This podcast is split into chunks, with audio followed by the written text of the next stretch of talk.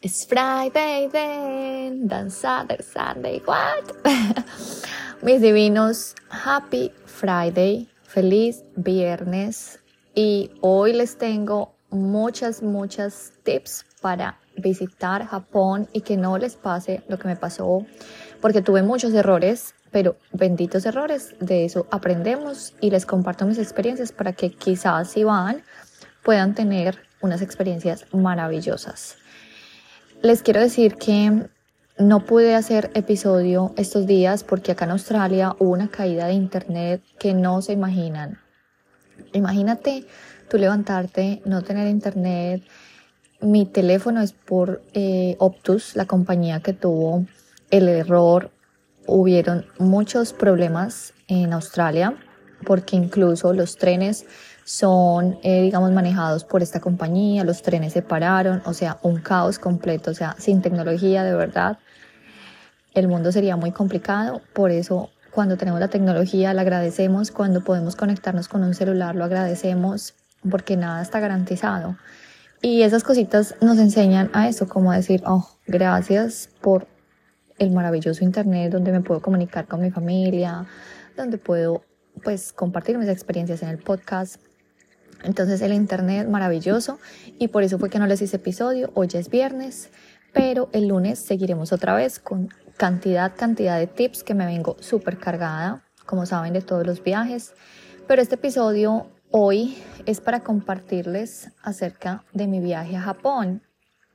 Como saben, estuve en Japón, aprendí, conocí y de verdad que me motiva tanto conocer otras culturas, experiencias porque estoy viviendo la vida y eso me hace muy feliz. Todas las experiencias que les comparto es para tener una vida feliz, saludable y divina. Como siempre, la manifiesto en mi vida y se ven los resultados. Pero les quiero decir que cuando viajé a Japón tuve muchos errores y por eso quiero compartirles para que no les pase lo mismo. Y vamos a empezar con un error grandísimo si vas a Japón y no estás bien planeado, no tienes tus tours quizás reservados, te vas a dar cuenta que Japón es un país que en cualquier tiempo del año que vayas va a estar súper lleno de turistas. Es un país muy turístico y lamentablemente yo porque no tuve mucho tiempo de planear, de organizar, estaba trabajando muy fuerte pues yo dije, yo voy a Japón y allá voy a tratar de reservar todos mis planes. Y cuando me di cuenta, llegué a Japón y empecé a buscar los planes para reservar, me di cuenta que todo estaba súper buqueado. Todo estaba reservado, por eso no pude hacer muchísimas experiencias que quería y, y por eso es una lástima. Pero, pero bueno, que no te pase a ti si tú de verdad vas a ir a Japón, yo te de verdad te aconsejo que mínimo con dos o tres meses de anterioridad hagas tu reserva. Yo utilicé eh, la, la aplicación de Aviator, que es internacional, que fue la que me sirvió también en Europa para buquear muchas experiencias. Pero en Japón se utiliza mucho Clock. Y esa fue la que yo reservé algunas experiencias que hice con mi esposo. Se llama Clock y tienes que bajar la aplicación y vas a poner todas las experiencias que estés buscando, quizás en Tokio, en Osaka o en Kioto. Yo visité estas tres ciudades. La verdad, mi idea cuando yo fui a Japón era visitar Okinawa. Como les compartí en el episodio de las zonas azules, Okinawa es uno de los áreas azules donde la gente vive más longeva y yo quería aprender de esta maravillosa área azul. Pero mirando el itinerario, mirando los vuelos, era un poco complicado llegar a Okinawa y mi esposo dijo que no, que mejor dicho, hiciéramos las ciudades principales y que nos olvidáramos de Okinawa. Entonces, bueno, por esa razón no fui a Okinawa. Mistake, un error completo, porque mi esposo me dijo, la verdad, hubiéramos podido ir a, Okinawa en vez de Osaka. ¿Por qué? Resulta que cuando tú vas a Japón, pues tú vas a ver cuáles son las ciudades más turísticas y te vas a dar cuenta que es Kioto. Es una ciudad eh, muy grande, muy famosa, me encantó. Tokio, claramente la capital, pero Osaka es muy parecido a Tokio, entonces como que no vivimos experiencias diferentes y quizás dijimos con mi esposo hubiéramos buqueado Okinawa para ver otra cara de Japón, una cara más tradicional, de pronto es una isla, agua. Entonces la verdad, si vas a Japón, te recomiendo que decidas, obviamente, con tus intenciones, con tus motivaciones, cada uno es diferente, pero si quieres ver otras realidades, pensaría yo que si volviera a Japón, evitaría eh, Osaka y iría directamente de Tokio a Okinawa. Pero bueno, eso es lo que les puedo aconsejar porque me parece que cuando uno va a un país tiene que ver diferentes caras, opciones y a mí me pareció que Okinawa, perdón, Osaka y Tokio son muy similares. Entonces, bueno, como les decía, cuando uno va a Japón, de las barreras más difíciles puede ser el lenguaje. Claramente el lenguaje es, es una barrera muy grande y claramente si nosotros no tenemos palabras básicas, va a ser un poco complicado. Los japoneses digamos que son muy atentos y te ayudan en lo que ellos pueden, pero pues el inglés es muy básico. Entonces, claramente, como les decía, la tecnología, maravillosa tecnología, pues yo bajé una aplicación que es la del traductor, pero con la foto, porque claramente vas a quedar definitivamente perdido si vas a guiarte por todos los avisos, las recomendaciones, la comida. Hay muchos menús que no tienen el menú en inglés. Entonces, eh, la aplicación de traductor con la foto te va a salvar la vida. Tú sabes que yo leo siempre etiquetas para mi alimentación y bendecido esta aplicación eh, que con la foto tomas la foto y te va a traducir a tu lenguaje. Es una maravilla y de verdad que el traductor tienen que bajar la aplicación para poder comunicarse en todo momento. Es una herramienta maravillosa si no tienes tiempo de aprender japonés, que de verdad para mí fue imposible. Me aprendí cinco palabras y la verdad el lenguaje sí que uno lo frena de verdad si tuviéramos más herramientas de lenguaje, como les decía yo en Europa, con el italiano me pude desenvolver más, pero el japonés claramente me quedé cortísima. Entonces pienso que el lenguaje es súper importante. Si vas a viajar a Japón, prepárate con algunas lecciones en Duolingo y prepárate con unas cosas básicas para ayudarte a tener una aventura mucho más divertida. Otro error que, bueno, gracias a Dios no lo cometí, pero vi que las personas lo cometían, era no comprar el Japan Rail Pass, o sea, el, el, ¿cómo se dice?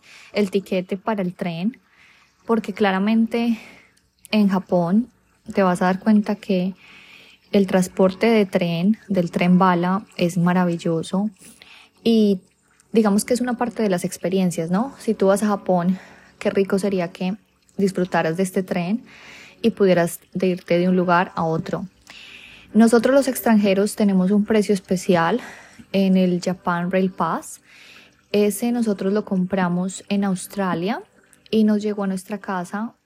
Eh, lo pedimos como un mes con anterioridad. Y lo primero que hicimos al llegar a Japón fue encontrar una oficina para poder digamos que redimir, porque solamente para extranjeros. Esos, ese etiquete te va a empezar a contar con unos días, día seguido. Entonces, si compras un tiquete de siete días, vas a empezar a utilizarlo y al otro día va a empezar a contar. Así lo utilices o no lo utilices, tienen que ser días consecutivos. Entonces, si vas a estar en una estadía, por ejemplo, yo estuve 15 días en Japón, entonces yo compré un Rail Pass de 15 días. Claramente no utilicé todos los días, pero simplemente el trayecto de Tokio a Kioto ya claramente fue un buen inversión comprar el tiquete. Entonces pienso que el Rail Pass es algo que si tú piensas hacer muchos días de turismo y viajar por el tren de una ciudad a otra, pienso que el Rail Pass deberías comprarlo. Pero si de pronto vas a estar más en un área y caminar solamente por Tokio o solamente vas a estar en una ciudad, pues no vale la pena que compres el Rail Pass. Esto solamente es para los extranjeros, acuérdate. Y que no te pase lo que nos pasó con mi esposo. Nosotros eh, redimimos el Rail Pass en Tokio. Y cuando fuimos a la oficina, estamos haciendo la fila y casi al llegar nos dimos cuenta que todo el mundo estaba con el pasaporte. Entonces, recuerda llevar tu pasaporte. Nosotros no llevamos el pasaporte. Mi esposo se tuvo que volver al hotel y él fue todo bello a traer los pasaportes que se, no sabíamos que lo necesitábamos para redimir el Rail Pass. Entonces que no te pase, lleva tu pasaporte y pídelo en tu país y te llegará para que puedas disfrutar, pues obviamente ahorrando una cantidad de dinero muy muy significativa porque los taxis en Japón pues siempre son bien costosos.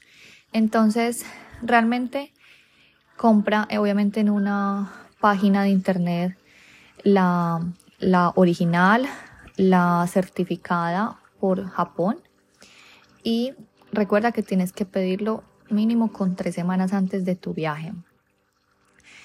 Bueno, otro error que nosotros cometimos con mi esposo fue que definitivamente no hicimos la tarea acuérdate que cuando yo te dije que fui a Europa, cuando tú buscas un paquete turístico, claramente te, te evita muchos dolores de cabeza, tú llegas y quizás no vas a tener tanto tiempo para descansar ni procrastinar, porque obviamente el guía turístico sabe a dónde te va a llevar, a los destinos, y no vas a perder nada de tiempo, que fue un, un poquito quizás agotador para mí en Europa, pero tiene sus pros y sus contras porque en el caso mío y el de mi esposo, nosotros no tuvimos el tiempo para poder estudiar qué íbamos a hacer al llegar al Japón.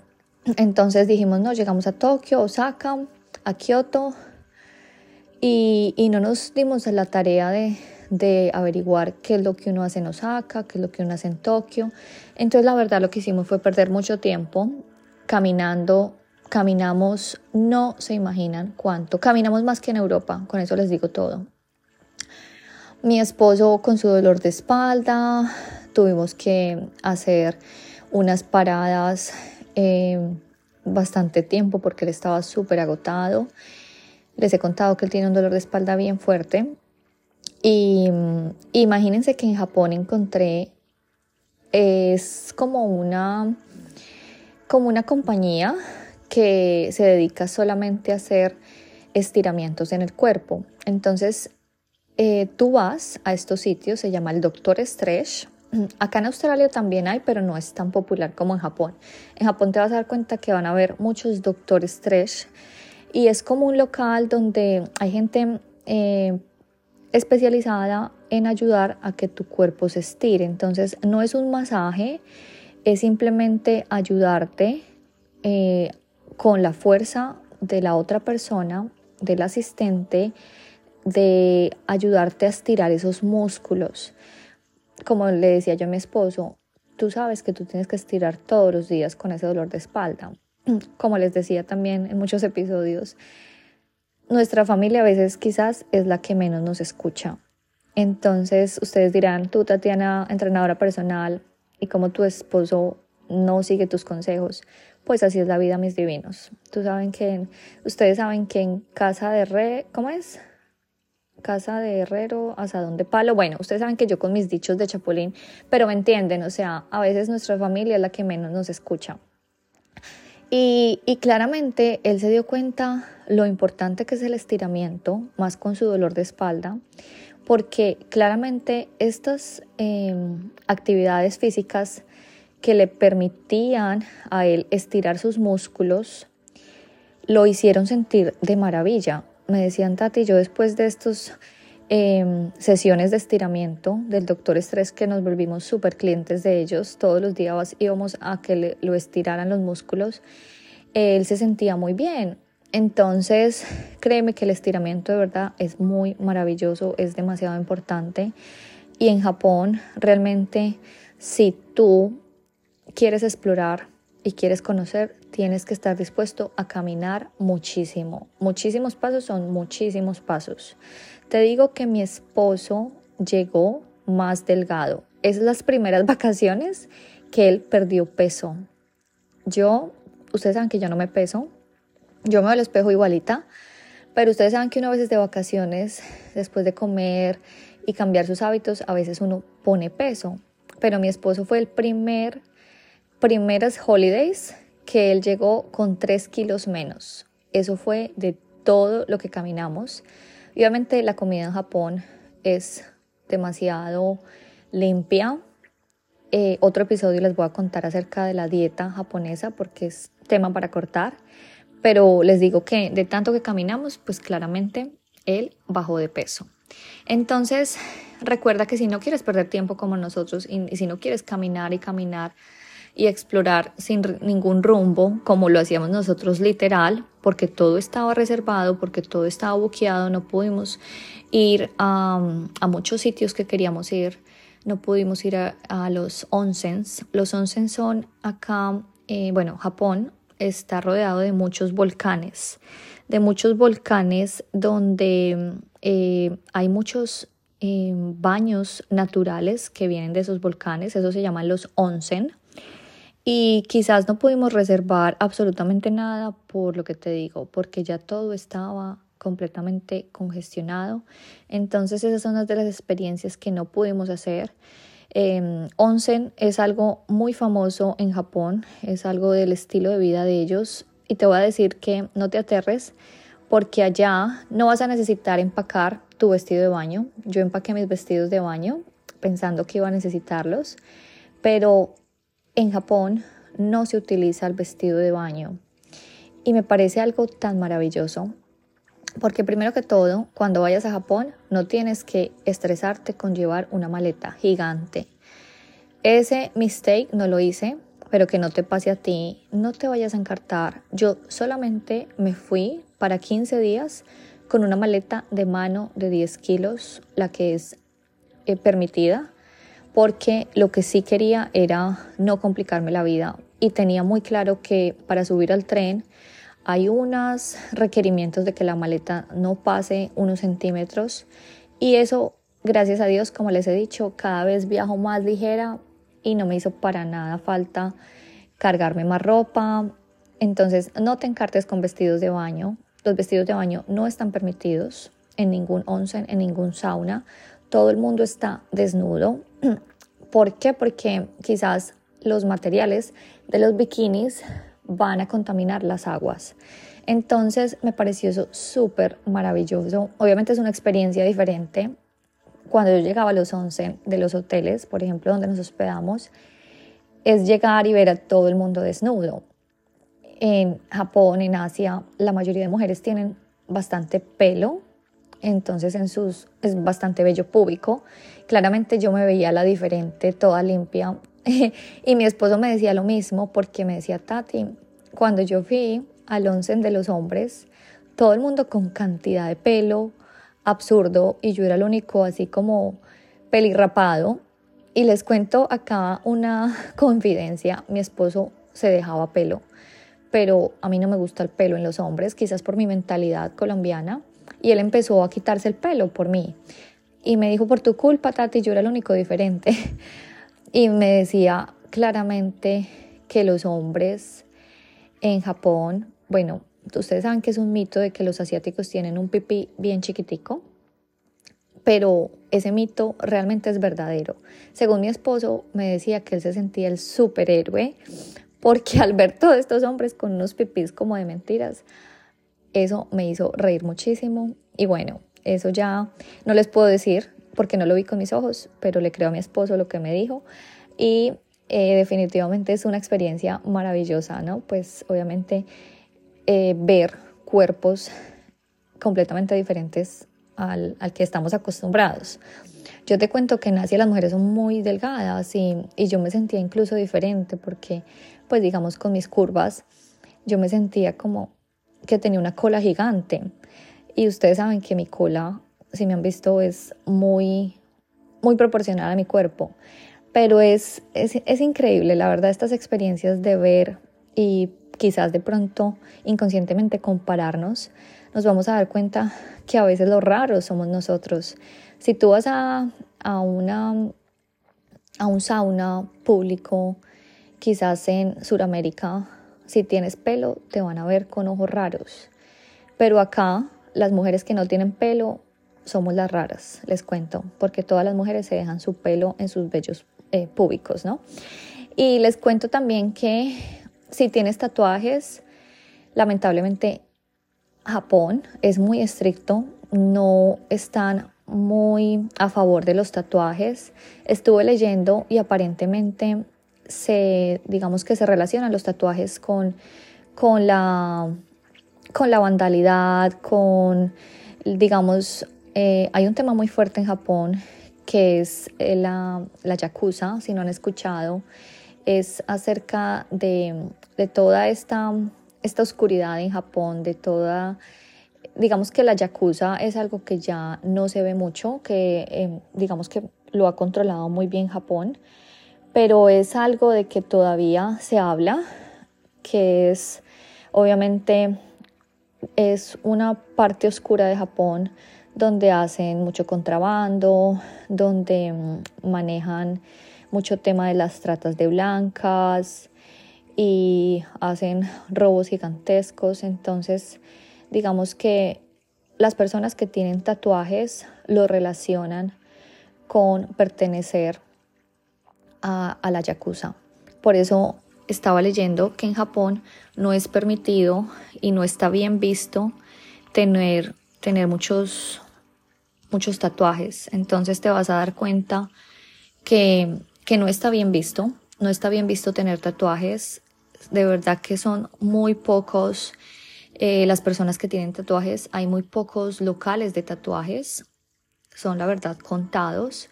Entonces te digo que, mm, bueno, eso en cuanto a los tatuajes.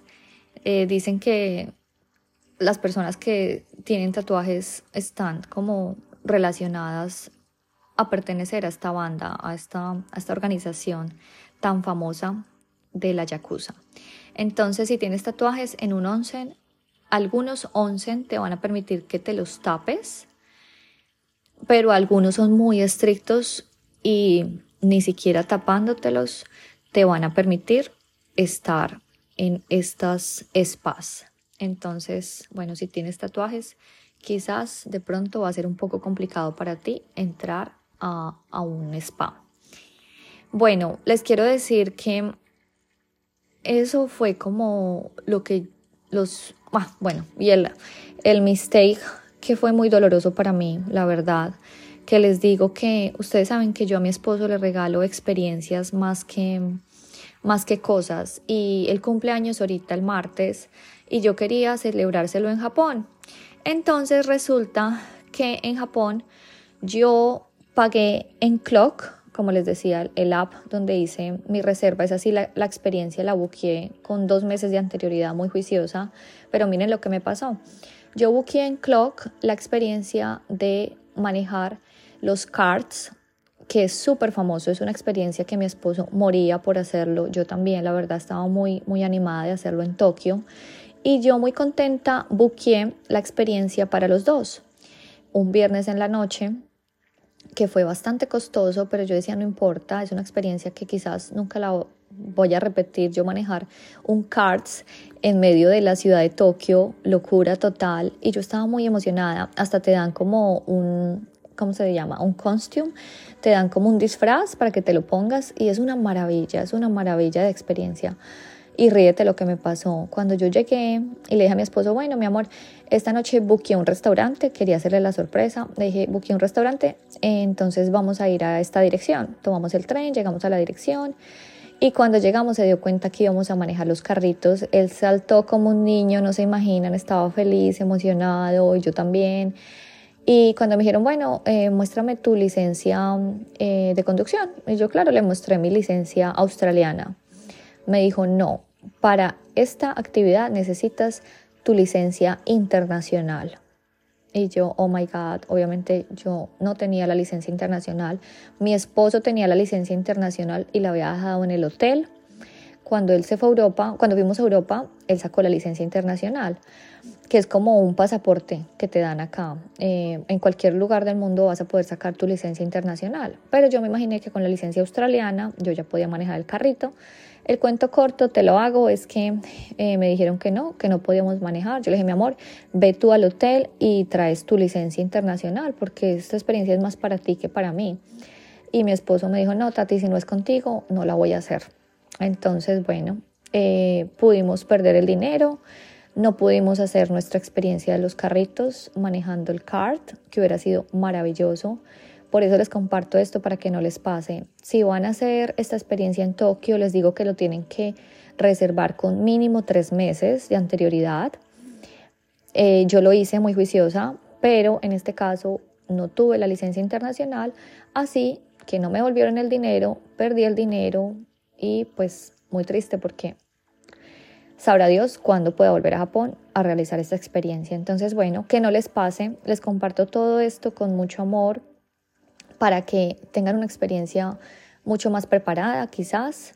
Y de los errores aprendemos. Pero solamente les quiero decir que estoy muy agradecida, a pesar de que fue una experiencia bien retadora por el lenguaje, por quizás haber de pronto caminado y procrastinado de pronto dejar de hacer muchos tours, muchas experiencias. Incluso así lo compartí con mi esposo, incluso así me lo gocé, incluso así vi cosas muy diferentes a mi estilo de vida, abrí mi mente cada vez más, aprendí a um, entender por qué. Cada vez es importante entender que nosotros no tenemos la verdad absoluta de, nada y es importante abrir nuestra mente y eso es lo que nos permite viajar. Es como entender que hay diferentes mentalidades y que todo está bien, que no es que actuemos unos bien o unos mal, que tener pelo o quitarse el pelo no nos hace menos o más, simplemente es mentalidad, que quizás andar desnudos es algo completamente normal. Y nosotros con nuestra mentalidad occidental lo vemos como mal, que quizás quitarnos los zapatos es una mentalidad mucho más elocuente, mucho más de sentido común, que me encantaría empezar a utilizarlo en mi casa, de quitarme los zapatos como ellos lo hacen y darle un descanso a mis pies y quitar de pronto eh, tanta contaminación que uno trae de la calle. Eh, en el hotel donde nos quedamos en Osaka, era un hotel donde no utilizábamos zapatos, entonces apenas entras tú al hotel, te quitas tus zapatos, los dejas en el locker y, y es andar así descalzos por todo el hotel, que es una experiencia maravillosa. Y bueno, muchas cosas por seguirles contando, pero este episodio ya está demasiado largo y yo ya me tengo que ir a trabajar. Entonces, mis divinos, simplemente estos tips es para que los compartan. Si saben que alguien de sus amigos, de sus familiares van a ir a Japón, compartan este, este episodio porque les va a servir, de verdad, créame que demasiado. Y de los errores aprendemos, la divinidad y la gratitud. Gracias por tantos comentarios. Y recuerda que seguiremos el próximo lunes con muchos más episodios, con muchos más tips para tener una vida muy feliz, muy saludable y muy divina. Los quiere muchísimo su amiga Tati NutriTips.